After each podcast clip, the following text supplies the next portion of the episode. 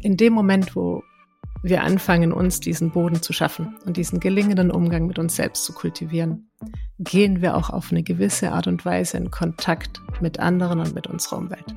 Meines Erachtens lässt sich das gar nicht verhindern. Ja, ich sag äh, vielleicht sehr weit formuliert. Ein Mensch, der einen gewissen Frieden in sich trägt, mit sich im Reinen ist, der wird auch auf eine gewisse friedliche Art und Weise und sehr authentisch mit anderen Menschen in Kontakt gehen können. Herzlich willkommen bei Humans Are Happy. Ich bin Leonard Gabriel Heikster und das hier ist das zweite Gespräch mit der Begründerin der Empathie, Dr. Stefanie Neubrandt. In unserem ersten Gespräch und in der letzten Humans Are Happy Folge haben wir über das Wort Empathie gesprochen. Darüber, wie Empathie, Empathie oder Einfühlungsvermögen zusammenhängen. Was es heißt, Gefühle im Innen und Außen zu verstehen und wahrzunehmen. In diesem Gespräch wird es konkreter.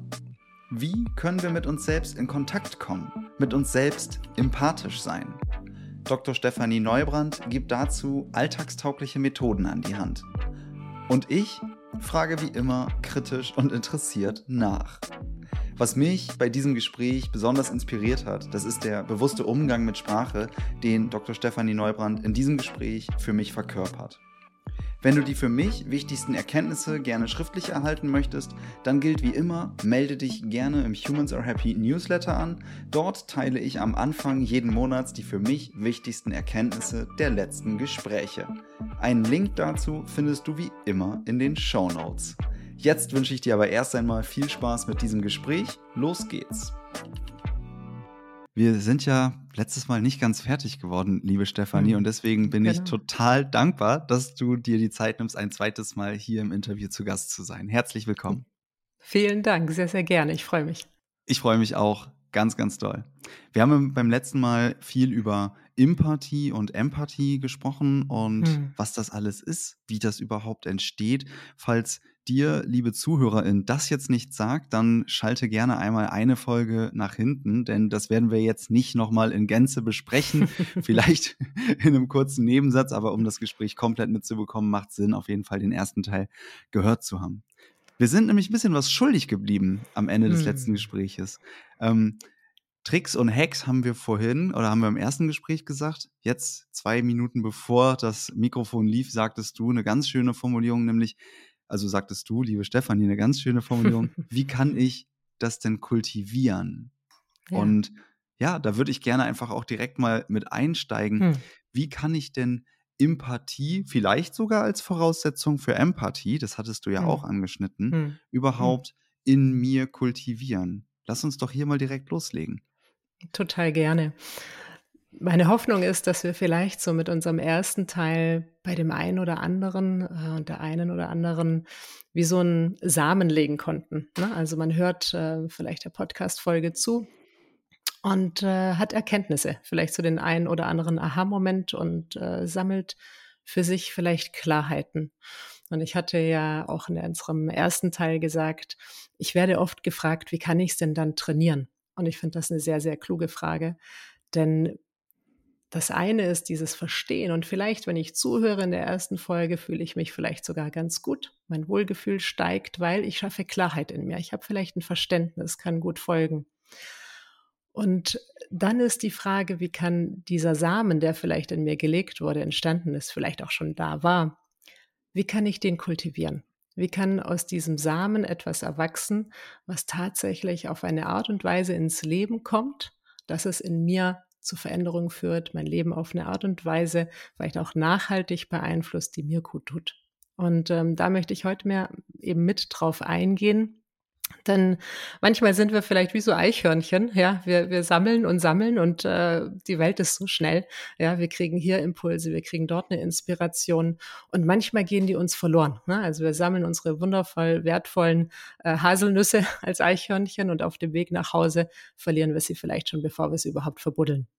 Und ähm, das finde ich einen ganz, ganz wichtigen Punkt, ähm, zu schauen, was braucht es denn, dass zum Beispiel sowas wie Empathie, was wie, ich definiere es vielleicht noch mal kurz, etwas, ähm, wo ich mich wahrnehmen und verstehen kann, aus einer annehmenden Haltung, ohne von irgendwelchen Gefühlen oder körperlichen Phänomenen davon getragen zu werden. Die Fähigkeit, mich in mich selbst einzufühlen, auf eine Art und Weise in mein Leben zu bringen, dass ich das immer mehr verkörper, dass ich immer mehr dazu werde und dass es immer mehr eine Handlungsalternative im Umgang mit mir selbst wird. Und da fände ich es schön, wenn wir heute ähm, mehr drauf eingehen. Wie kann das denn gelingen, dass ich äh, nicht das Eichhörnchen bin, das die wunderbaren Haselnüsse verliert, sondern eben das auch sammel und bewahre und in mir wachsen lassen kann. Und äh, vielleicht kleine Anekdote ähm, in meiner ambulanten Praxis oder wenn ich mit Menschen äh, in irgendeiner Form da zusammenarbeite, empfehle ich meistens zu notieren. Im Nachhinein sich ein bisschen Zeit zu erlauben, sich Zeit zu gönnen, nochmal in Stille zu sitzen und sich die Gedanken und die Erkenntnisse der Stunde nochmal aufzuschreiben. Und oft passiert da nochmal was ganz Wunderbares, dass neue Erkenntnisse, neue Klarheiten noch dazukommen, dass ich nochmal Verknüpfungen schaffe, vielleicht zu anderen Sitzungen, zu anderen Erfahrungen, zu meiner Biografie, aber auch in einem übergeordneten Sinne. Also so zu sammeln, dass wir einen Boden in uns entfalten, entstehen lassen können, auf dem etwas wachsen und gedeihen kann. Zum Beispiel die Empathie. Das finde ich einen total schönen, einen total schönen Vergleich. Ähm, als du das oder Beispiel besser gesagt. Aber du, du hast ja, du hast es ja gerade gesagt, du empfiehlst Leuten nebenbei zu notieren. Ich musste gerade ähm, selber auch daran denken. Und jetzt sind wir schon ganz im Thema der Kultivierung drin. Ich selber äh, bin, äh, außer es ist super viel zu tun, eigentlich auch einmal die Woche bei einer Therapie. Mein Therapeut sagt mir, Sie müssen gar nicht alles mitschreiben und verstehen, das arbeitet in Ihrem Unterbewusstsein im ja, Hintergrund ja. sowieso weiter. Also machen Sie sich Ja, da nicht so ja. viele Sorgen, weil ich tendenziell sonst Stimmt auch. Protokoll führen würde. Ja, ja. Ähm, so. Aber ich finde es halt total hilfreich. Ich habe immer in meinem Handy so eine Notiz, wo ich unter Mhm. der Woche einfach schnell so ein, das ist wie so ein Themenspeicher und da äh, kommt dann immer mal eben so zwischen Tür und Angel irgendwie ein Thema rein, wo ich mir Hm. vorstellen kann, ah geil, das kannst du mal mitnehmen Ja, in die ja. Therapie. Und daran, wenn man mal so hochscrollt, irgendwie, was waren denn da für Hm. Themen vor einem halben Jahr und Hm. sieht dann, ah, mit was beschäftige ich mich denn jetzt Hm. eigentlich? Ah, Okay, ist ja schon ein bisschen weitergekommen. Das ist Ja. auch schon, to- das ist auch schon total cool. Ich musste das einmal aussprechen, damit ich es jetzt nicht die ganze Zeit halten, genau, total halten schön. muss. Genau. Und kultiviere hoffentlich dadurch schon Empathie.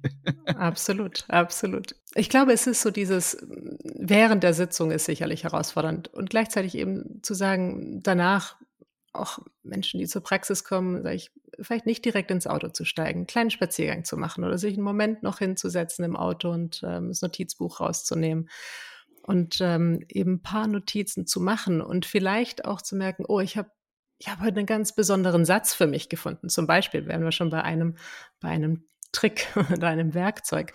Und ich notiere mir diesen Satz vielleicht auf ein extra Papier. Und ich nehme dieses Papier aus meinem Notizbuch raus und stecke es in meine Hosentasche oder in meinen Geldbeutel, wie auch immer. Oder ich leg's irgendwo sichtbar hin. Und wann immer ich diesen Satz vielleicht gerade gut brauchen könnte, machen wir mal ein Beispiel. Egal was passiert, ich bin sicher und geschützt. Also ein Beispiel. Und ich habe diesen Zettel bei mir. Dann habe ich bereits ein Werkzeug. Ähm, Werkzeug klingt jetzt vielleicht nicht für jeden unglaublich sexy. Und gleichwohl, ich habe etwas, auf das ich mich immer wieder beziehen kann und was in dem Moment einen Unterschied machen kann. Und das wäre ein empathischer Akt. Ja, ich fühle mich in mich ein. Ich spüre dieser Satz, egal was passiert, ich bin sicher und geschützt, kann einen Unterschied in meinem Erleben machen, sei es in einer herausfordernden Situation oder ich weiß, ich komme gleich in eine herausfordernde Situation oder habe gerade eine durchlebt. Und ich nehme diesen Zettel zur Hand und er wird mich zurück einladen in dieses Erleben, aus dem heraus ich diesen Satz für mich gefunden habe und aufgeschrieben habe und erinnert mich vielleicht in dem Moment zu mir zu Hause nach, zu mir zurückzukehren, ja, wieder in mir zu Hause zu sein und in Sicherheit zu sein. Ja. Was dahinter steht, ist die Technik quasi einen Anker zu setzen, oder? Genau, absolut. Ja. Ja. Genau, also man könnte vielleicht mal so eine grobe Unterscheidung einführen, wenn ich ähm, etwas, was ich für mich als eine Kostbarkeit entdecke, zum Beispiel die Empathie. Angenommen, manche Hörer und Hörerinnen haben im ersten Teil gedacht, wow, das erscheint mir wichtig, das könnte einen Unterschied in meinem Leb Leben machen. Dann kann ich für mich zum einen die Empathie bewusst trainieren, Ja, ich könnte sagen, oh, ich sehe, die Frau Neubrand hat äh, auch eine Empathietrance mal gemacht. die möchte ich mir zu Gemüte führen. Und ich mache eine Empathietrance. Oder ich mache eine andere Übung. Ich würde die vielleicht gerade kurz vorstellen, weil ich die selbst ähm, tatsächlich praktiziere, jeden Tag. Und äh, sehr, sehr wertvoll und wirksam finde. Ich kann mir alle 20, auf alle 20 Minuten einen Timer stellen. Und immer wenn dieser Timer, bei mir ist es ein wunderbarer Gong, ganz äh, klassisch äh, Psychologinnen-like, ähm, wenn dieser Gong ertönt, lasse ich für den Moment alles liegen, was ich gerade mache und tue und kehre zu mir in meinen Körper zurück. Und was ich mache ist, ich setze ein mildes Lächeln in mein Gesicht Weshalb mildes Lächeln die Empathie hat eine annehmende Haltung. Es geht darum, mit Akzeptanz und Offenheit mir selbst zu begegnen.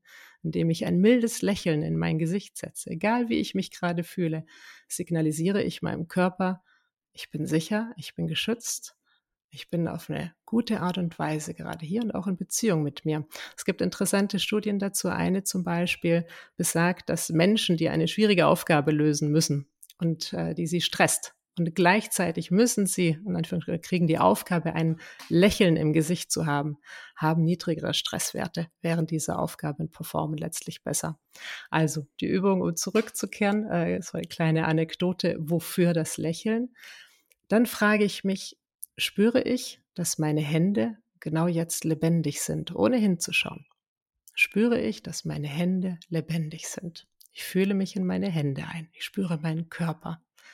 Wenn ja, gehe ich weiter, spüre ich, dass meine Füße lebendig sind.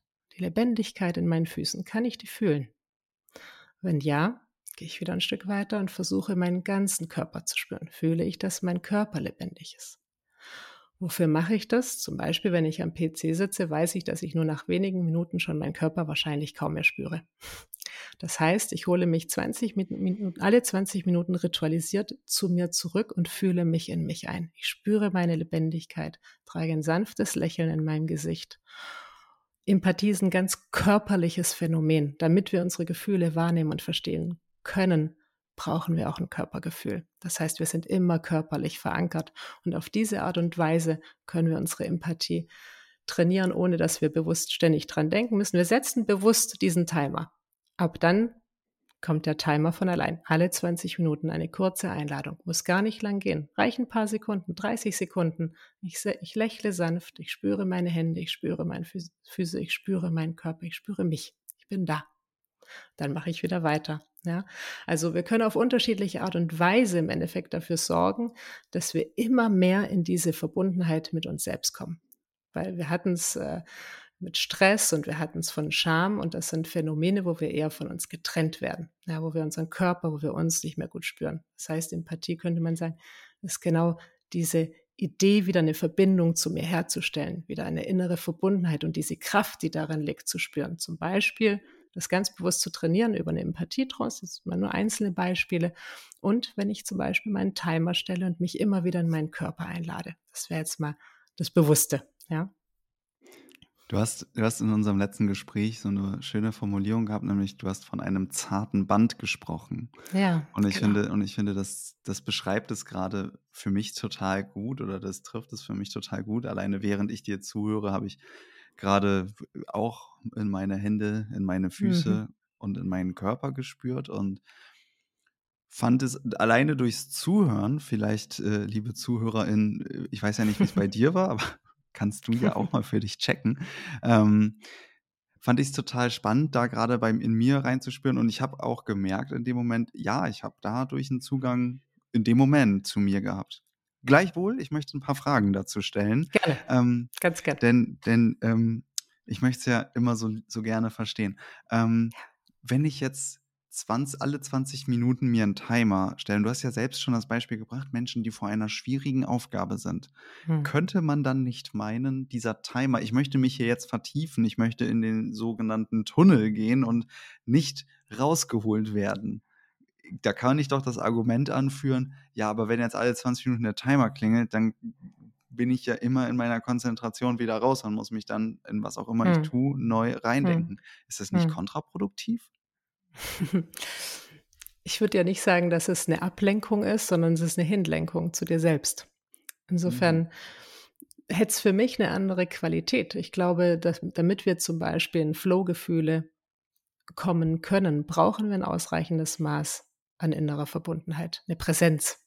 Und worauf diese Übung abzielt, ist ein gewisses Bewusstsein, eine gewisse Präsenz im Hier und Jetzt zu schaffen. Daher, ich habe es jetzt bislang nicht so erlebt, als es mich rausgebracht hätte.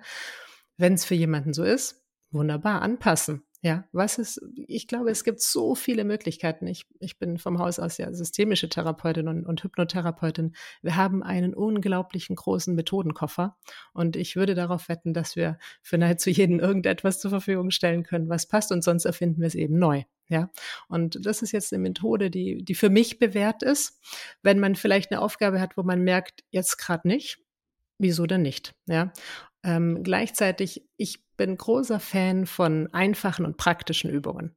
Und wenn ich zum Beispiel sage, heute arbeite ich an einem Artikel und ich stelle mir diesen Timer und ich habe den alle 20 Minuten, dann werde ich auf sehr einfache Art und Weise dazu eingeladen. Genauso, wenn ich auf einem Spaziergang bin und vielleicht Kopfhörer drauf habe, wenn ich mich dafür entschieden habe, kriegt keiner mit, ob ich da einen Gong auf dem Ohr habe, ja, oder im Bus oder im Zug irgendwo hinfahre und dann ein bisschen lächle. Es muss ja nicht übertrieben sein. Es kann so ein Mona Lisa-Lächeln sein. Ganz sanft. Ja, vielleicht sehe ich sogar nur ich. Könnte ein inneres Lächeln sein.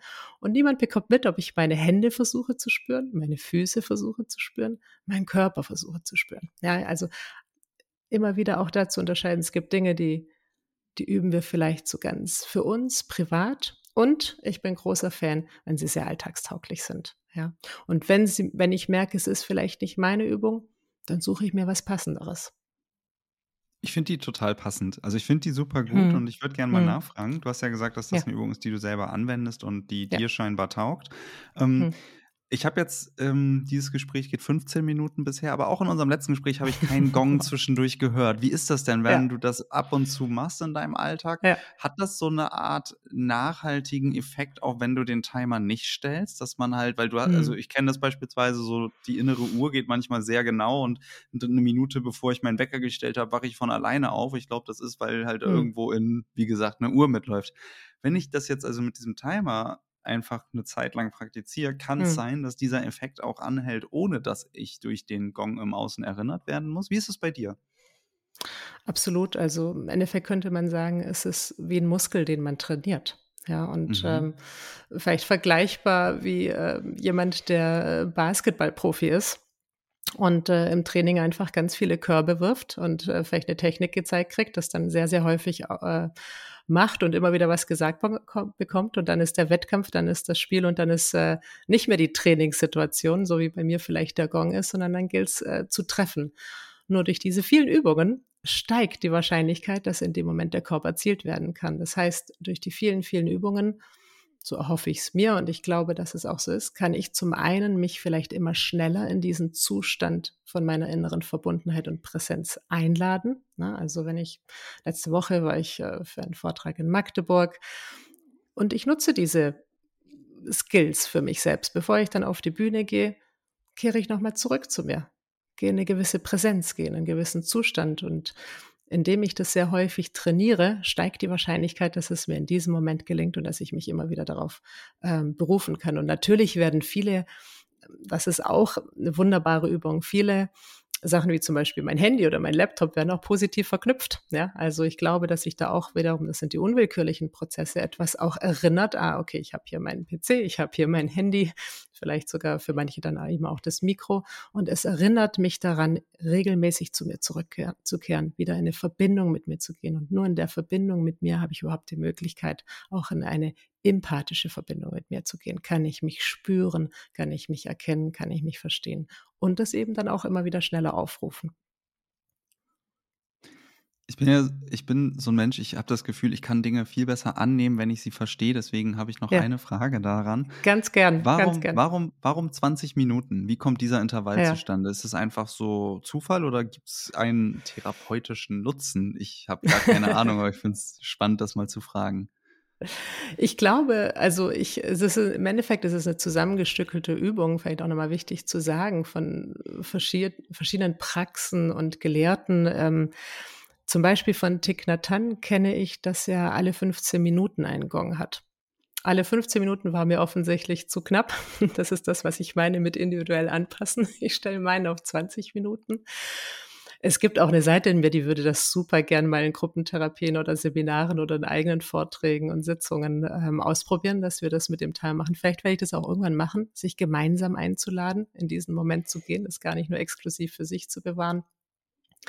Mein Gefühl ist, ich müsste mal nachschauen, ob es dazu auch Studien gibt, dass wir ab einem gewissen Zeitraum, Zeitraum zum Beispiel, wenn wir am PC arbeiten, wirklich sehr, sehr von unserem Körper weggezogen werden, sehr von unserem Fühlen.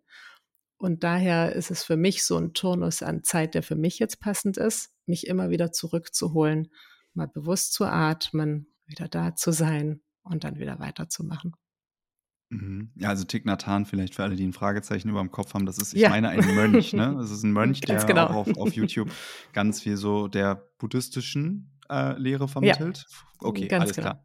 Okay, und alle 15 Inzwischen Minuten. leider verstorben, genau. Mhm. Okay, mhm. vermittelte. Ja. Mhm. Ähm, Du hast gesagt, alle 15 Minuten bei dir zu knapp. Das sind ja gute Nachrichten für alle Menschen, die freiheitsliebend sind und jetzt sagen, ich mache 23 Minuten, weil dann hat es mir niemand anders vorgegeben. Äh, oder 30 oder sonst was. Also das total heißt, das kann man, das kann man anpassen und modellieren, wie man möchte. Ja. Finde ich total Absolut. spannend, das einfach auch Immer. so ein bisschen zu verstehen und dann halt ne, für ja. sich selber vielleicht auch so anpassen zu können, wie es eben, ja, ja. wie es halt eben passt. Ja, ja. Hast du andere Lieblingsübungen? ja, also jetzt, ich habe ja gesagt, so das eine ist, so in diese bewusstere Richtung zu gehen. Ne? Okay. Dass ich sage, okay, zum Beispiel, ich möchte so ein Empathieseminar besuchen oder ich mache eine Trance oder ich äh, stelle mir meinen Timer.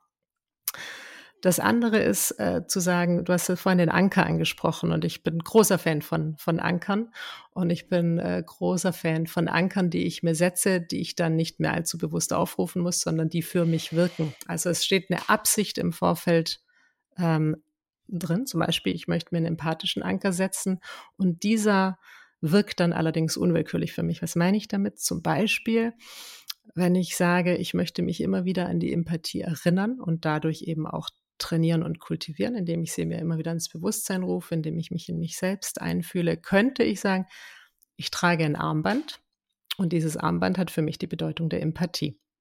Ich bin großer, großer Fan von solchen Accessoires, die ich mit einer gewissen Bedeutung auflade. Ähm, zum Beispiel dieses Armband kann ich immer an mir tragen. Ich muss nicht daran denken, aber jedes Mal, wenn es in mein Auge fällt, bewusst oder unbewusst, muss man dazu sagen, als Hypnotherapeutin eben wirkt es auch, wenn ich es gar nicht bewusst wahrnehme, nimmt etwas in mir es potenziell immer noch wahr und lädt mich dazu ein habe ich diesen Anker jederzeit bei mir. Niemand weiß, was er bedeutet. Ich kann den einfach so tragen und ich kann zum Beispiel, wenn ich in einer Sitzung bin, auch mal dieses Armband berühren und mich ganz bewusst da wieder mit mir verbinden auf eine gewisse Art und Weise. Und die Empathie bedeutet ja vor allem dieses, ich gehe auf eine gewisse Art und Weise in Beziehung mit mir. Zum Beispiel, ich komme vielleicht in eine Schamsituation, ich komme in eine Stresssituation, ich sehe mein Armband, ich baue mir vielleicht meinen Schutzraum auf, was auch immer es für mich bedeuten mag.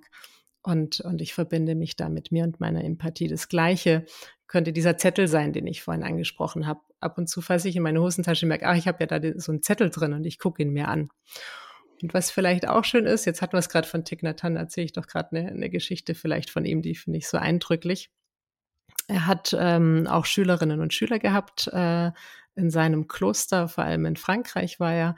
Und ähm, er hat gesagt, er gibt ihnen immer eine halbe Stunde oder gab denen immer eine halbe Stunde, wo sie zu ihm kommen konnten und wie so eine Unterweisung hatten oder ein Gespräch. Und ähm, er war sicherlich sehr geübt darin, sicherlich auch in Empathie und Selbstmitgefühl und natürlich genauso in Empathie und Mitgefühl. Und er hat gesagt, und gleichzeitig manchmal sind diese Gespräche sehr herausfordernd. Das ist vielleicht ein Schüler oder eine Schülerin auch ärgerlich und diese Gespräche könnten einen gewissen Stress mit sich bringen und vielleicht könnte er auch sogar seine Haltung des, des Mitgefühls, der Empathie, vielleicht auch seine Empathie verlieren. Und was hat er gemacht? Er hat ein Bild an der Wand angebracht und darauf ist ein Kopfsalat und eine Wolke zu sehen. Und äh, dieses Bild ist hinter dem Schüler oder der Schülerin angebracht, sodass er das während dieses Gesprächs immer sehen konnte. Und er hat dann gesagt, na ja, wenn man einen Kopfsalat pflanzt, und dieser Kopfsalat wächst nicht gut, vielleicht weil er nicht genug Wasser kriegt, die Wolke, dann werde ich wahrscheinlich nicht diesen Kopfsalat beschimpfen und sagen, wieso wachst du nicht besser, wenn die Bedingungen nicht stimmen für sein Wachstum. Und er hat gesagt, meine Schülerinnen und Schüler sind wie Kopfsalate. Und wenn ich nicht die Bedingungen schaffe, dass sie gut wachsen können, so wie dieser eine Kopfsalat es braucht, dann wäre es sehr komisch, wenn ich diesem Kopfsalat letztlich die Schuld geben würde oder Schuldzuweisung machen würde. Also hänge ich mir dieses Bild mit dem Kopfsalat und der Wolke so auf, dass ich das während des Gesprächs immer sehen kann und mich erinnern kann an mein Mitgefühl, an meine Empathie, an mein Verständnis. Und das Ganze kann man letztlich auch wieder auf sich selbst anwenden. Wenn ich es schaffe, eine innere Atmosphäre zu schaffen und zu wissen, ich bin wie ein Kopfsalat und ich brauche gute Bedingungen, um gut wachsen zu können, um gedeihen zu können, um mich entfalten zu können. Und ich erinnere mich immer wieder an meine Empathie, zum Beispiel über mein Armband, zum Beispiel ein Bild, das ich immer wieder sehe und sei es das Hintergrundbild auf meinem Handy. Ich habe so, so viele Möglichkeiten, mich immer wieder daran zu erinnern und diese, finde ich, wunderbare Möglichkeit zu nutzen. Ich setze bewusst einen Anker, der dann unbewusst für mich wirkt.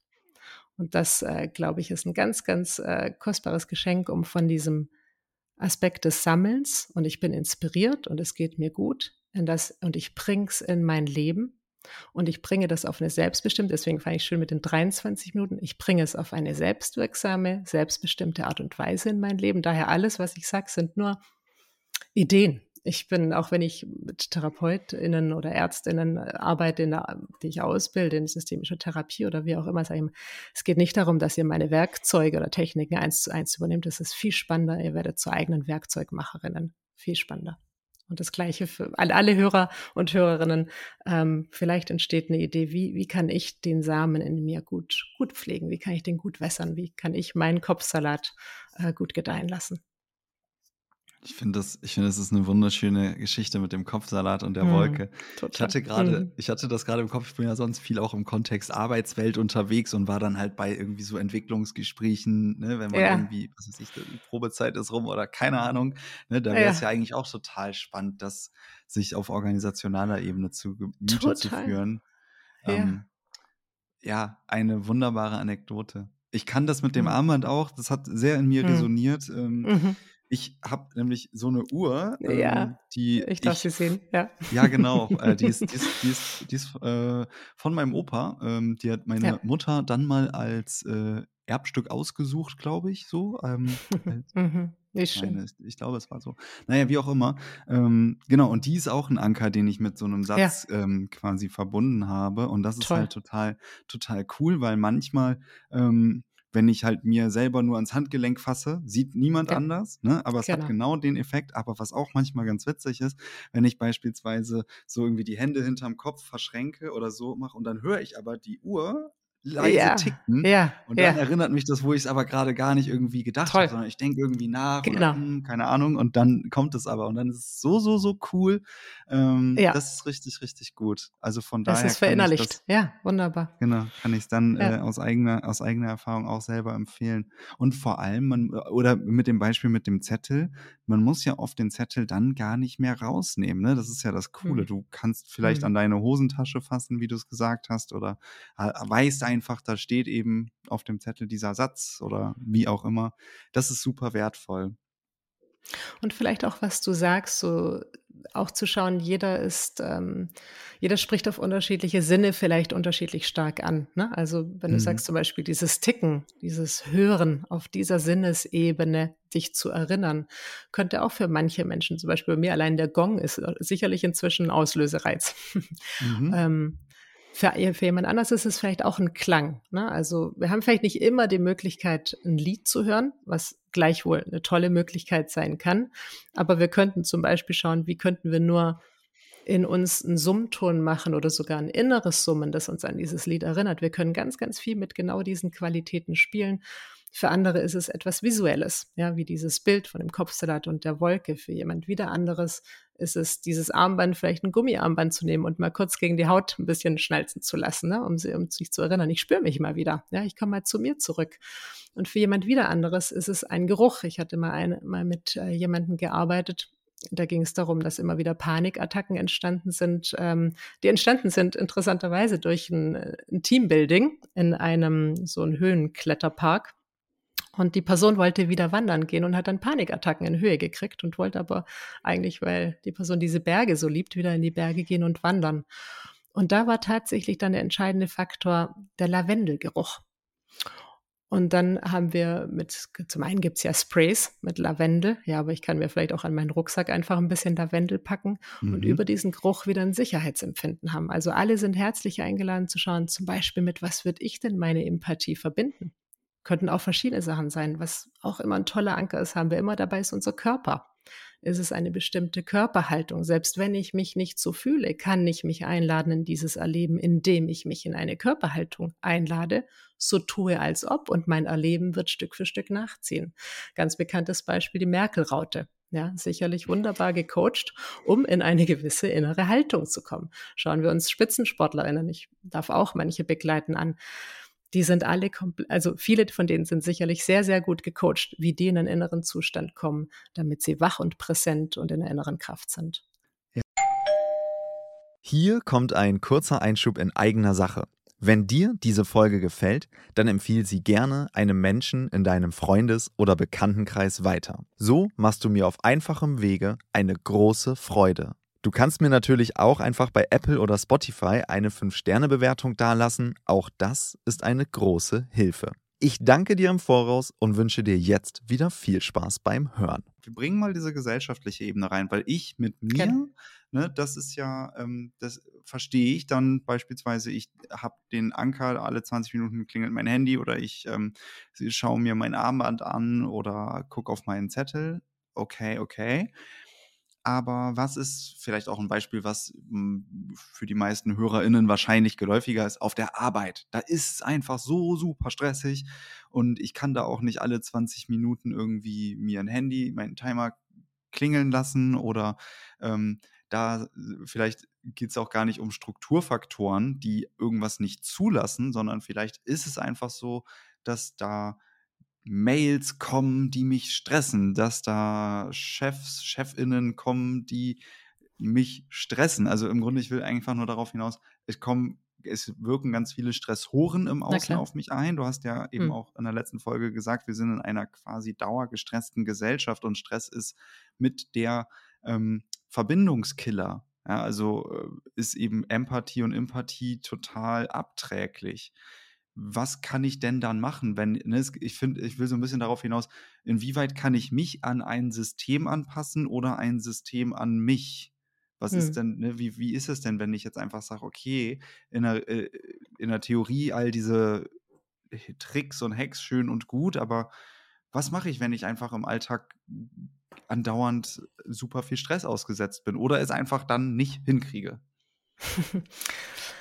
Also zum einen, glaube ich, hatten wir jetzt wie schon Beispiele, die, würde ich sagen, in jedem Kontext möglich sind, wenn wir nochmal den Körper nehmen. Ja. Mhm. Ähm, mein Körper habe ich immer dabei, ja, wie die Frau Merkel halt zu, zu jedem Zeitpunkt ihre Raute machen konnte. Was auch ja. immer es für sie bedeutet haben mag, einen gewissen, einen gewissen Schutz, einer gewissen Kompetenz, sich innerlich zu verbinden.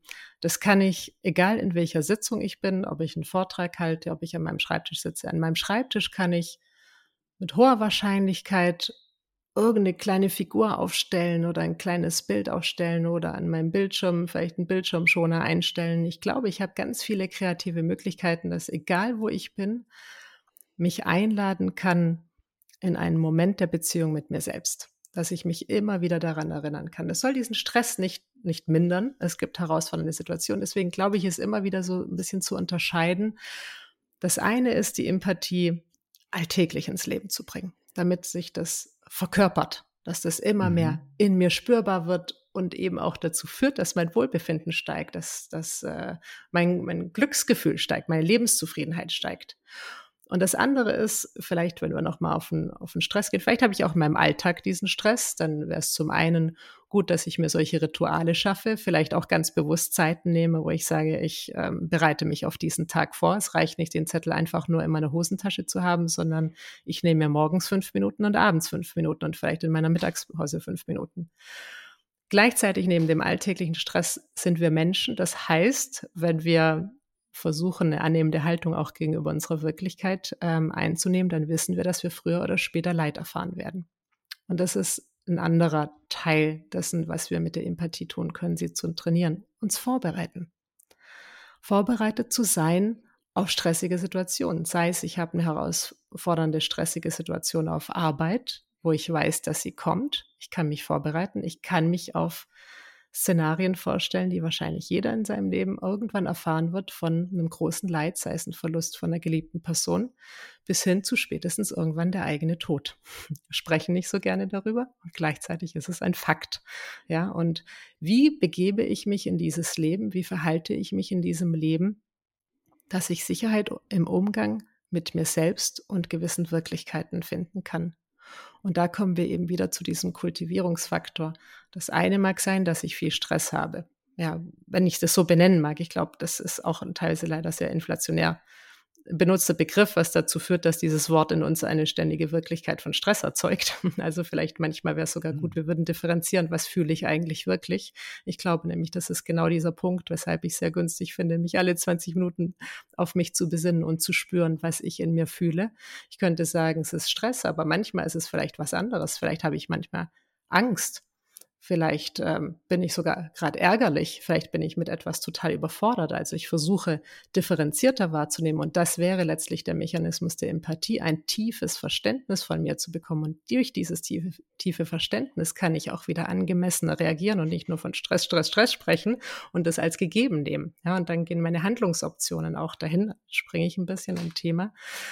Also ich glaube, der Punkt ist immer wieder das eine, sich vorzubereiten und es in eine alltägliche Praxis zu überführen. Wenn es für mich die Empathie ist, die diese Wichtigkeit für mich einnehmen kann, kultiviere ich die Empathie. Für jemand anders mag es die Achtsamkeit sein, für manche eine Kombination. Ich glaube, dass egal wo wir sind, wir uns kleine Anker immer setzen können es könnte eine Farbe sein. Immer wenn ich die Farbe rot sehe, atme ich tief durch. Ja, wenn ich mir das oft sage, dann wird irgendwann mein Unwillkürliches für mich arbeiten und irgendwo wird schon irgendwas rot sein oder grün. Ja. Wenn immer weiß ist die Wahrscheinlichkeit am höchsten wahrscheinlich. Ne? In Gebäuden wird irgendwas weiß gestrichen sein. Und äh, auf diese Art und Weise kann ich mich auf spezifische Situationen vorbereiten. Ich kann mich aber aufs Alltägliche vorbereiten. Und wenn ich merke, und das ist vielleicht ein wichtiger Zusatz, ich komme damit gerade nicht weiter, ich stoße da an Grenzen, dann ist es auch absolut selbstverständlich und ich glaube, wir alle kommen irgendwann in, dies, in unserem Leben an diesen Punkt, dann suche ich mir Hilfe, dann suche ich mir Unterstützung. Ich komme mit dem, was wir jetzt einfach mal Stress nennen, auf der Arbeit nicht mehr zurecht. Ich kann mich nicht mehr genug beruhigen. Ich habe mich total verloren. Ich spüre mich nicht mehr. Es fällt mir schwer, Entscheidungen zu treffen und, und, und. Dann gehe ich zu jemandem, wie zum Beispiel zu mir oder wer auch immer es sein mag. Es gibt viele, viele wunderbare Angebote und ich lasse mich daran unterstützen, wieder zu mir zu finden, wieder in die Verbundenheit mit mir zu gehen. Vielleicht für mich passende Rituale und Anker zu finden, bis ich es wieder so weit selbstbestimmt für mich weitertragen kann, dass ich in mir ausreichend trage und dass ich genug Sicherheit habe im Umgang mit mir selbst in diesen Situationen und mit diesen Situationen an sich. Was mir gerade nochmal aufgefallen ist, was ich total toll finde, das war ja auch schon in unserem ersten Gespräch, du hast in meiner Wahrnehmung da einen total feinen Umgang mit Sprache. Und das finde ich sehr, sehr hilfreich am Ende auch für ein Selbstverständnis, ne? weil du hast mhm. total recht, was ich gerade als Stress, Stress, ne, Stressor, alles, alles wird Stressor genannt, ne? ob es mhm. die E-Mail ist, ob es die Ansprache der mhm. Führungsperson ist, mhm sonst irgendwas. Draußen mhm. klingelt ein Fahrrad, whatever. Ne? Alles mhm. ist Stress. Und dadurch, dass du gerade gesagt hast, so, also ne, einfach nur für mich so, mh, hm, ja, aber fühle ich mich gerade gestresst oder wie fühle ich mich eigentlich? ne? Mhm. So habe ich, habe ich, ne, habe ich Angst oder bin ich traurig oder bin ich wütend? Ja. Das macht irgendwie, finde ich, so einen, einen, ganz spannenden Link auf der für mich auch gerade ein bisschen so einen Kreis schließt. Wahrnehmen und verstehen. Das war eine genau. Formulierung aus unserem ersten genau. Gespräch. Genau. Ne? Ich muss Dinge ja, wahrnehmen und verstehen. Und, hm. und ich kann, äh, Hypothese, ich kann nur das versprachlichen, was ich auch verstehe. Mhm. So. Ne? Und wenn ich eben versprachlichen kann, ich fühle mich, ich ja. habe gerade Angst oder ich bin gerade wütend oder was auch immer. Ich freue mich, das geht ja hm. genauso. Hm. Müssen wir auch mal als Beispiel nehmen. genau, also, genau, total. Dann, ähm, ne, dann kann ich ja viel differenzierter, also ne, dann, dann, das, ich kann nur, ja, also das, jetzt muss ich gucken, dass ich mich hier nicht verhaspel, ähm, ne, dann, dann, dann spielt das einfach so krass zusammen, ne? Mhm. Das Wahrnehmen und das Verstehen, wenn ich es fein ausdrücken kann. Das ist, glaube ich, Total. einfach nur eine Wahrnehmung, die ich gerade habe und teilen wollte. Hab ganz, Punkt, ganz wichtiger Punkt. Doch, es ist ein super Punkt. äh, tatsächlich, Empathie und Empathie haben ganz viel mit Kommunikation zu tun. Also ich finde es wunderbar, was du sagst. Und wenn wir gerade bei Sprache und was Sprache bewirkt, könnten sagen, Sprache erzeugt Wirklichkeit. Ja, für alle, die vielleicht mhm. auch schon ein bisschen konstruktivistisch geprägt sind. SystemikerInnen wie ich sind äh, sehr konstruktivistisch geprägt. Sprach, über Sprache erzeugen wir eine Wirklichkeit. Auch wie wir mit uns sprechen, wie wir über uns sprechen, wie wir über unsere Möglichkeiten sprechen und so weiter. Ein Beispiel. Die Empathie ist Teil von Sprache. Es ist ein neues Wort. Ein neues Wort kann einen Unterschied machen. Denn ein neues Wort erschafft einen neuen Möglichkeitsraum, einen neuen Wirklichkeitsraum. In dem es so etwas wie die Empathie gibt, entsteht wie nochmal auf eine andere Art und Weise die Möglichkeit, auch empathisch mit mir umzugehen. Ich hatte auf einem Kongress einen Vortrag gehalten zur Empathie, bin danach ähm, von der Bühne und wollte mir was zu trinken holen. Dann hat mich eine Frau angesprochen mit Tränen in den Augen und meinte, jetzt habe ich endlich ein anderes Wort dafür. Und hat sie gesagt, ich hatte das immer schon irgendwie gespürt, aber ich kannte nur die Worte Egoismus oder bestenfalls noch gesunder Egoismus dafür. Oder Narzissmus, was auch immer es sein mag. Aber die Empathie eröffnet einen anderen Raum für diese Begegnung mit mir selbst, ohne diese Abwertung, die oft implizit ist, wenn wir von Egoismus sprechen. Das heißt, Sprache ist enorm wichtig für unser Erleben. Ne? Wenn wir überhaupt nur ein bisschen an unserer Sprache verändern, wie wir mit uns sprechen, das hätte zum Beispiel etwas sehr Empathisches, wenn wir anfangen, unsere Sprache zu hinterfragen, indem wie wir über uns reden, in uns reden ähm, und sagen, wir lassen ein bisschen empathischen Einfluss damit reinfließen, dann hätte das mit hoher Wahrscheinlichkeit große Auswirkungen auf unser Erleben und auf unser Wohlbefinden. Daher Sprache ist was, was ganz ähm, Wichtiges, auch für uns als Therapeuten und Therapeutin oder Menschen natürlich an sich. Wie nutzen wir die Sprache und eben auch in der Differenzierung von dem, was wir fühlen. Und da schließt sich, finde ich wunderbar, hast du das gesagt, der Kreis eben zur Empathie. Die Empathie ist letztlich eine Fähigkeit, um ein tiefes Verständnis in uns zu bekommen. Wenn ich ein tiefes Verständnis von mir immer mehr entwickle und mir das immer zugänglicher wird, dann entsteht die Möglichkeit, dass ich auch angemessener mit mir umgehen kann. Weil sonst, wenn ich immer, das Beispiel nochmal nehme, immer von Stress spreche, weiß ich noch nicht, was ich brauche. Hm. Wenn ich aber merke, ich bin eigentlich gerade traurig, dann könnte es sein, ich brauche Trost. Wenn ich merke, ich bin total ängstlich, was brauche ich, um wieder mehr Sicherheit zu erleben? Ja, und manchmal, vielleicht eins noch, um, um noch eine Anekdote reinzubringen, ich finde das so eine wirklich schöne, schöne Studie. Man hat Menschen äh, gebeten, über ähm, eine Brücke bei einem großen, hohen Wasserfall zu gehen. Eine Kohorte sollte über diese Brücke gehen, die anderen sollten unten an der Straße entlang gehen. Auf der anderen Seite, wenn man angekommen ist und diese etwas wackelige Brücke gegangen ist, so hoch an dem Wasserfall, stand äh, eine Dame, die die Menschen befragt hat. Und es ist Folgendes passiert. Ähm, Menschen, die über die Brücke gegangen sind, haben überzufällig häufig geglaubt, dass sie sich in diese Dame vielleicht verliebt haben. Die Menschen, die unten an der, unten an der Straße entlang gegangen sind, hatten dieses Gefühl nicht. Oben an der Brücke entlang haben einige Menschen versucht, mit der Dame Kontakt aufzunehmen, vielleicht die Telefonnummer zu kriegen. Unten an der Straße entlang nicht. Was ist passiert? Die Menschen kamen in eine große Aufregung, waren aufgewühlt und haben diese Gefühle, dieses Erleben falsch verknüpft mit dieser Frau. Also diese Aufregung falsch gedeutet von, oh, vielleicht jetzt, wo mein Herz so schlägt, habe ich mich vielleicht in diese Dame verguckt. Das heißt, wir sind tatsächlich, und das zeigt auch die psychologische Forschung, gar nicht so ganz gut darin zu erkennen, was wir eigentlich fühlen. Es lohnt sich, das wirklich zu üben. Denn je besser ich mich da verstehe, desto einen gelingenden Umgang werde ich mit mir selbst finden. Und je gelingender mein Umgang mit mir selbst ist, desto mehr werde ich mir vertrauen. Und ja, bitte sag du. Ich bin sehr, sehr, sehr dankbar für diese Formulierung. Ein gelingender Umgang mit sich selber.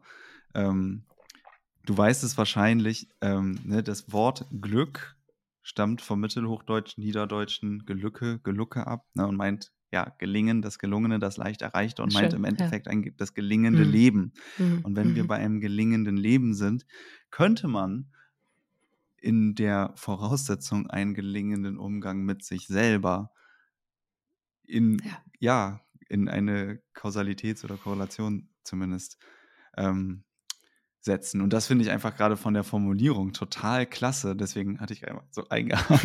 Ich wollte ja gar nicht da ins Wort fallen, aber es ist wunderbar. So, ah, voll schön. total schön. Ja. Ja, ein gelingender Umgang mit sich selber. Das werde ich auf jeden Fall verwenden. Richtig gut. Und auch, glaube da wieder, heute bin ja damit gestartet, so, ne, wie können wir so einen Boden in uns schaffen und den kultivieren, dass zum Beispiel dieser Samen, diese Saat der Empathie in uns wachsen kann. In dem Moment, wo wir anfangen, uns diesen Boden zu schaffen und diesen gelingenden Umgang mit uns selbst zu kultivieren, gehen wir auch auf eine gewisse Art und Weise in Kontakt mit anderen und mit unserer Umwelt.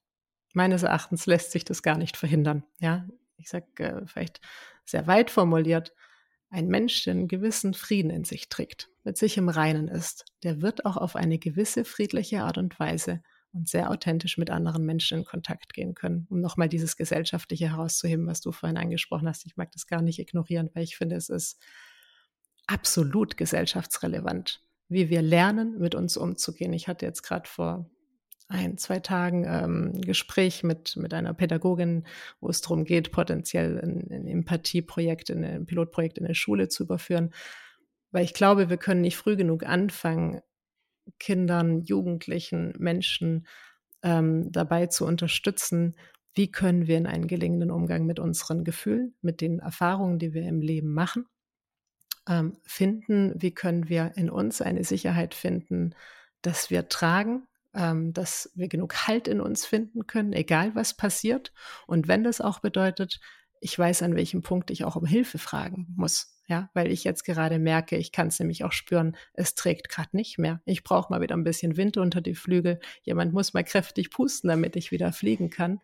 Und ähm, da sind auch alle herzlich eingeladen, genau diese Unterstützung zu suchen. Und ich glaube, immer wieder auch da die Scham zu nehmen. Wir alle kommen früher oder später sicherlich an einen Punkt, wo wir merken, und jetzt brauchen wir auch mal Unterstützung. Und das ist etwas sehr, sehr Kluges und Wunderbares, wenn man das spürt. Ich finde das total, ich finde das total schön. Vor allem, ja, was du sagst, ne, wir können uns selber ja in der Regel am besten oder sehr gut zumindest durch andere spüren. Ne? Also es braucht ja, ja für ein Ich, braucht es ja auch ein Du, denn sonst habe ich ja genau. gar keinen Referenzrahmen. Deswegen ist diese gesellschaftliche Ebene, die natürlich wichtig ist, mitzudenken. Ich finde gerade im Kontext Glück und gelingendes Leben müssen wir Strukturfaktoren einfach hm. mitdenken, weil wenn man immer nur sagt, du bist deines Glückes Schmied, heißt es ja auch, du bist deines Unglückes Schmied und das ignoriert Strukturfaktoren und ist hm. einfach hm. zu kurz Total. und unfair und ja. einfach richtig doll gemein. Kontext ist wichtig, ja. Hm. Kontext hm. ist wichtig, genau, hm. aber trotzdem fängt ja Wandel immer bei einem selbst an. Ne? Das heißt, wenn wir sagen, okay, wie, ne, außer es geht jetzt darum, die Politik sollte mal, die Wirtschaft müsste mal oder sonst irgendwas, kann ich ja nur bei mir selber anfangen und dann eben im Kleinen, ne, wie du es auch gerade gesagt hast, im, im Umgang mit, gegen, mit anderen Menschen. Wenn ich mit mir, in mir einen Frieden trage, werde ich auch anders auch mit anderen Menschen umgehen und die wiederum davon angesteckt werden. Das ist dann so ein bisschen vielleicht wie dieser Gedanke des, des Zündfunkens, der eben auch hm. andere, hm. Ja, bei anderen was auslöst, klingt dann vielleicht romantisiert, aber ich glaube, es ist im Endeffekt total viel dran, dass wir da alle bei uns anfangen. Ich habe eine, eine Frage, die ich total gerne noch stellen würde zum Thema Sprache. Ja. Wir haben jetzt ja. nämlich zwei Worte verwendet und ehrlicherweise, mir fehlt so ein bisschen die, die die trennscharfe Auseinanderhaltung kultivieren und verkörpern. Wir haben beide mhm. Worte heute mhm. benutzt. Mhm. mhm. Wie würdest, gibt es da für dich einen Unterschied, wenn ich etwas kultiviere oder wenn ich was verkörpere? Wie kann ich das verwenden? Wie kann ich da verstehen, was ist der Unterschied da? Das würde mich ja, total mal Frage. interessieren. Kultivieren würde für mich ähm, das einschließen, was wir besprochen hatten, von Rituale nutzen. Ähm, also im Endeffekt eine Absicht zu setzen, etwas in mir zu pflegen, möglicherweise auch wachsen zu lassen, etwas zu kultivieren. Also da steckt für mich schon auch eine Pflege mit drin, ne? eine Absicht, etwas einen Raum zu geben. Dass es mir so wichtig ist, dass ich dem welche Ressourcen es auch immer sein mögen, zeitliche Ressourcen, ähm, gewisses Engagement gebe, damit das ein Bestandteil in meinem Leben hat und eventuell auch gedeihen kann. Zumindest möchte ich es versuchen zu pflegen. Mhm. Das äh, Embodying, ne, so wäre dieses äh, vielleicht, was auch ein Resultat von dem Kultivieren sein könnte, dass ich das immer mehr in mir trage, dass ich immer mehr dazu werde, dass diese Haltung der Empathie, diese Art und Weise, diese Möglichkeit, mit mir in Beziehung zu gehen, immer mehr in mir wächst durch zum Beispiel diese Kultivierung, mehr wie in Fleisch und Blut übergeht, sagen wir, glaube ich, so, ne? so im, im alltäglichen Sprachgebrauch. Und dass ich vielleicht wie für manche sogar zu einem Vorbild werde. Ich verkörpere das, ne? Man ist, wenn man sagt, dieses, dieser Satz, ähm, jemand verkörpert etwas für uns. Zum Beispiel vielleicht Empathie und Empathie. Ein Mensch verkörpert diese beiden Qualitäten für uns. Dann würde man wahrscheinlich sagen, diese Person ist sehr durchdrungen damit. Also es ist wie in den Zellen. Man könnte sagen, jede oder viele Zellen diesem Menschen sind damit aktiviert, sind damit aufgeladen. Ich verkörpere das. Und das äh, Verkörpern ist für mich oder vielleicht eher die Körperlichkeit noch, finde ich einfach einen ganz wichtigen Aspekt. Immer wenn wir von Spüren, von Fühlen, uns verstehen sprechen, ist das äh, für mich nie rein kognitiv. Aber auch Kognition entsteht in unserem Körper, sondern es ist ganz wesentlich, um uns überhaupt fühlen zu können, dass wir unseren Körper spüren. Und ich glaube, es ist etwas, das sehr, sehr unterschätzt wird. Und äh, unseren Körper wieder mehr mit reinzunehmen, eben auch zum Beispiel in dieser Kultivierung, indem ich mit meiner Körperhaltung arbeite, indem ich auch meinen Körper gut pflege. Es gibt ja, es ist ein absolut empathischer Akt meines Erachtens, wenn ich mich gut um meinen Körper sorge, in gut Pflege schaue, was, was braucht denn mein Körper zum Beispiel, um mit Stress, wenn wir wieder dieses Wort nehmen wollen, umgehen zu können. Höchstwahrscheinlich braucht er Bewegung, damit er das äh, Adrenalin wieder aus sich rausschaffen kann. Ne? Also auch da schließt sich wieder im Endeffekt der Kreis so über dieses Verstehen und über den Einbezug von meinem Körper und gleichzeitig einer Kultivierung, einer Ritualisierung von eben genau diesen Fähigkeiten. Und das hatten wir auch so im ersten Teil. Das Wunderbare ist, das sind Fähigkeiten. Das heißt, wir alle haben die Möglichkeiten, genau das, äh, diese, diese Idee, die es erstmal ist, dieses Verständnis von, ah, okay, Empathie, es könnte total Sinn machen. Es könnte einen Unterschied in meinem Leben machen. Ah, und jetzt, wie kann ich das denn in mir kultivieren? Wie kann das mir in Fleisch und Blut übergehen als eine Möglichkeit des Umgangs mit mir selbst? Ne? Anderes Gegenteil wäre oder eine der Gegenteile wäre Selbstkritik. Ist auch eine Art des Umgangs mit mir selbst und mit manchen Erfahrungen. Führt vielleicht, wenn wir uns wieder auf diesen Podcast beziehen, nicht unbedingt zu Glück in seltensten Fällen. Es kann uns manchmal anspornen, ist okay, und manchmal kann es über eine Grenze drüber gehen, da wird es uns sehr wahrscheinlich schwächen. Finde ich, finde ich an der Stelle eine, eine, total, eine total runde Sache. Ähm, ich hätte noch zwei kleine persönliche Fragen für dich, aber ich möchte gerne mhm. der, vorher dir nochmal die Chance geben. Haben wir jetzt irgendwas gerade ausgelassen, was an der Stelle für dich total wichtig ist oder wo du sagst, da sollten wir nochmal ganz kurz einzoomen? Einerseits haben wir natürlich noch ganz, ganz vieles nicht angesprochen und das ist menschlich. es wird immer, immer, immer so sein. Daher glaube ich, ist auch eins, äh, was ganz wichtig ist bei der Empathie, es ist genug. Wir sind genug. Es ist jetzt zu diesem Zeitpunkt genug. Ich finde, wir haben so vieles angesprochen heute und das letzte Mal. Ähm, weil ich glaube, zur Empathie gehört auch irgendwann sich Zeit geben zu verdauen. Ja, und daher würde ich eher, glaube ich, ins, ins Verdauen und ins Ausprobieren. Ich finde, Ausprobieren ist was, was Herrliches. Ja, also ich glaube, wir können nicht genug wieder ins Ausprobieren kommen in dieser Welt. Ähm, wenn ich darf, haben wir die Zeit noch für eine kleine Geschichte. Na klar. Ähm, du nix, ähm, weil Ausprobieren, ich, ich ermutige sehr, sehr gerne zum Ausprobieren. Ich hatte einmal meinem Patenkind, als er noch kleiner war, ein Teleskop zum Geburtstag geschenkt. Und ähm, wir sind dann von der Feiergesellschaft so ein bisschen weg, haben uns zurückgezogen, wollten dieses Teleskop aufbauen. Und ähm, ich habe ein besseres Teleskop tatsächlich gekauft als für die Verhältnisse von einem Jungen.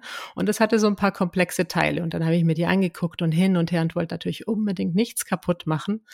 Am Anfang fand das noch ganz spannend, irgendwann fand das schon nicht mehr so spannend, weil die Tante einfach nicht vorankam und dann lag er irgendwann auf dem Sofa und hat mir da so zugeschaut, wie ich immer noch nicht mich getraut habe, da irgendein Teil anzuschrauben aus Sorge, das kaputt zu machen. Und dann sagte er, und damals fünf Jahre alt, ich, ich war so baff, sagt er zu mir, also ich sag ja immer, ausprobieren macht mutig. Und ähm, die Empathie braucht wahnsinnig viel Mut. Und Dinge auszuprobieren macht Mut, braucht Mut und gleichzeitig macht es uns wahnsinnig mutig. Und daher ausprobieren. Eine herzliche Einladung ins Ausprobieren. Ausprobieren macht mutig. Das ist. Ähm, Ausprobieren macht mutig. Das ist, das ist, wirklich, das ist wirklich sehr, sehr genial. Ich hätte, ich hätte, das ist, äh, vielleicht hast du es jetzt auch schon beantwortet oder du äh, okay. äh, sagst, es, sagst es gleich. Ähm, nämlich eine der beiden Fragen, es wäre eigentlich die mhm. zweite mhm. gewesen, aber ich stelle sie dir jetzt zuerst. Okay. Über gespannt. welchen Satz oder über welche Frage sollte jeder Mensch einmal nachdenken?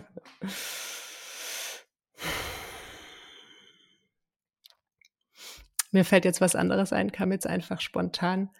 Wie will ich mit mir leben? Mhm. Ja, das ist auf jeden Fall eine, eine Frage, der man sich auch Zeit nehmen darf. Mhm. Okay. Und wenn dein Leben ein Buch wäre, welchen Titel würdest du ihm geben? Ich glaube, da würde Ausprobieren macht mutig äh, tatsächlich gut passen. Also tatsächlich vielleicht eher auf diese Frage, diese Antwort. Ähm, weil im Rückblick würde ich sagen, ich habe schon sehr, sehr viele unterschiedliche Dinge gemacht und ausprobiert. Und ähm, neben dem Mut glaube ich, dass es uns vor allem auch Lebendigkeit gibt. Und das ist vielleicht noch so etwas, ähm, daher auch diese Übung mit dem Timer und nochmal vielleicht sogar ein Verweis an, an Thich Nhat Hanh, diesen Mönch, der sagt nämlich, ähm, don't miss your appointment with your life. Also verpass nicht äh, die Verabredung mit deinem Leben. Und ähm, manchmal habe ich die Befürchtung, dass viele von uns diese Verabredung oft versäumen. Und ähm, daher die Einladung in die Lebendigkeit und ich glaube, dass die Empathie ein Schlüssel zu innerer Verbundenheit und die Verbundenheit ein Schlüssel für Lebendigkeit ist. Ähm, lade ich ein zum Ausprobieren und die Lebendigkeit spüren. Das war das zweite Gespräch über Empathie und ich danke dir wie immer fürs Zuhören. Wenn dir dieses Gespräch gefallen hat, dann freue ich mich, wenn du den Humans Are Happy Podcast weiterempfiehlst oder mir bei Apple oder Spotify eine 5-Sterne-Bewertung dalässt. Ich freue mich, wenn du beim nächsten Mal wieder dabei bist und sage bis dahin, dein Leo.